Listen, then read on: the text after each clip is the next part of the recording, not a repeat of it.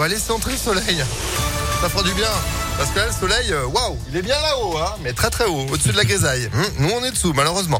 Le point complet sur la météo, juste après l'info, l'actu à Lyon. Joanne Paravis, bonjour. Bonjour Phil, bonjour à tous. À la une, un tiers de la biodiversité menacée en Auvergne-Rhône-Alpes. On fait le point après la conférence de l'ONU sur la diversité biologique euh, qui vient d'avoir lieu en Chine. Animaux, plantes ou champignons. Il y a environ 30 000 espèces différentes dans la région et même si des opérations de protection et de réintroduction ont permis de remporter certaines victoires, une espèce sur trois reste menacée. Olivier Richard est chef du pôle politique de la nature à la Adrial, la direction régionale de l'environnement, de l'aménagement et du logement. On a eu des grands succès plutôt sur des espèces qu'on a favorisées, soit simplement des espèces qu'on a arrêté de persécuter et qui sont revenues euh, du coup, qui ont reconquis euh, leur, euh, leur territoire naturellement. Donc par exemple, voilà le, le grand duc d'Europe, là, le, la loutre, le castor, euh, les vautours. En contrepartie, toutes les espèces qui sont un petit peu spécialisées, euh, voilà, qui, dépendent d'un milieu en particulier, milieu agricole, euh, des vieilles forêts ou des choses comme ça, sur ces espèces-là, euh, ben on a plus de mal à obtenir des résultats positifs, enfin voir, voir ça continue de se dégrader aujourd'hui. On connaît les menaces qui pèsent sur la biodiversité, destruction des habitats, agriculture intensive, surexploitation, arrivée d'espèces invasives comme l'ambroisie et bien sûr changement climatique. Si vous voulez en savoir plus, le site internet de l'Observatoire de la biodiversité en Auvergne-Rhône-Alpes vous permet de découvrir la faune et la flore de votre commune. Plus d'infos sur impactfm.fr. Le coup d'envoi aujourd'hui du salon Equita Lyon. Vous avez eu la chance de gagner vos places sur Impact FM. C'est le rendez-vous incontournable des amoureux du monde équestre. 750 exposants euh, seront présents jusqu'à dimanche. À noter que l'offre euh, des TCL a été renforcée euh, pour l'occasion. Et puis, à l'occasion de ce salon Equita, une conférence de sensibilisation se tiendra cet après-midi entre 14h et 17h pour lutter contre les violences sexuelles dans le sport.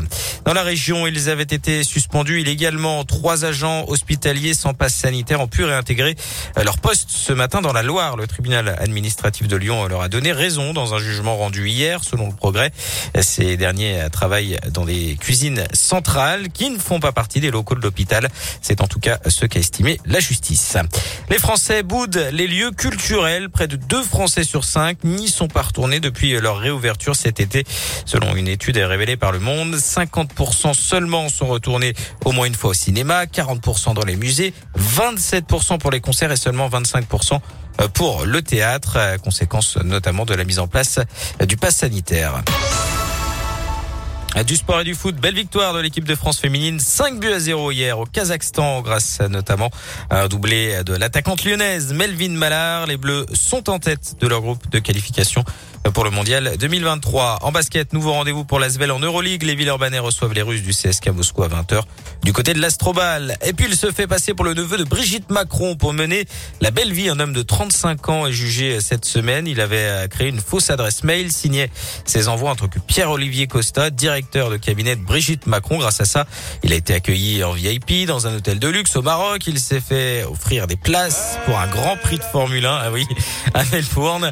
Ou encore une carte Club 2000 auprès d'Air France. Bon, toutes les bonnes choses ont, ont une fin. Il s'est fait pincer et devant le tribunal, il a avoué mais le statut, le prestige et les privilèges, mais il réfute le fait d'avoir fait ça pour l'argent. Ah, la belle vie comme chantait Sacha Distel.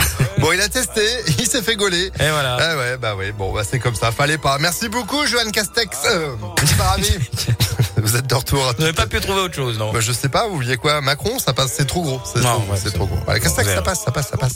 Bon, bah tout à l'heure, 9h30. tout à l'heure. Allez, l'info continue à tout moment, impactfm.fr. 9h03, 4, 5.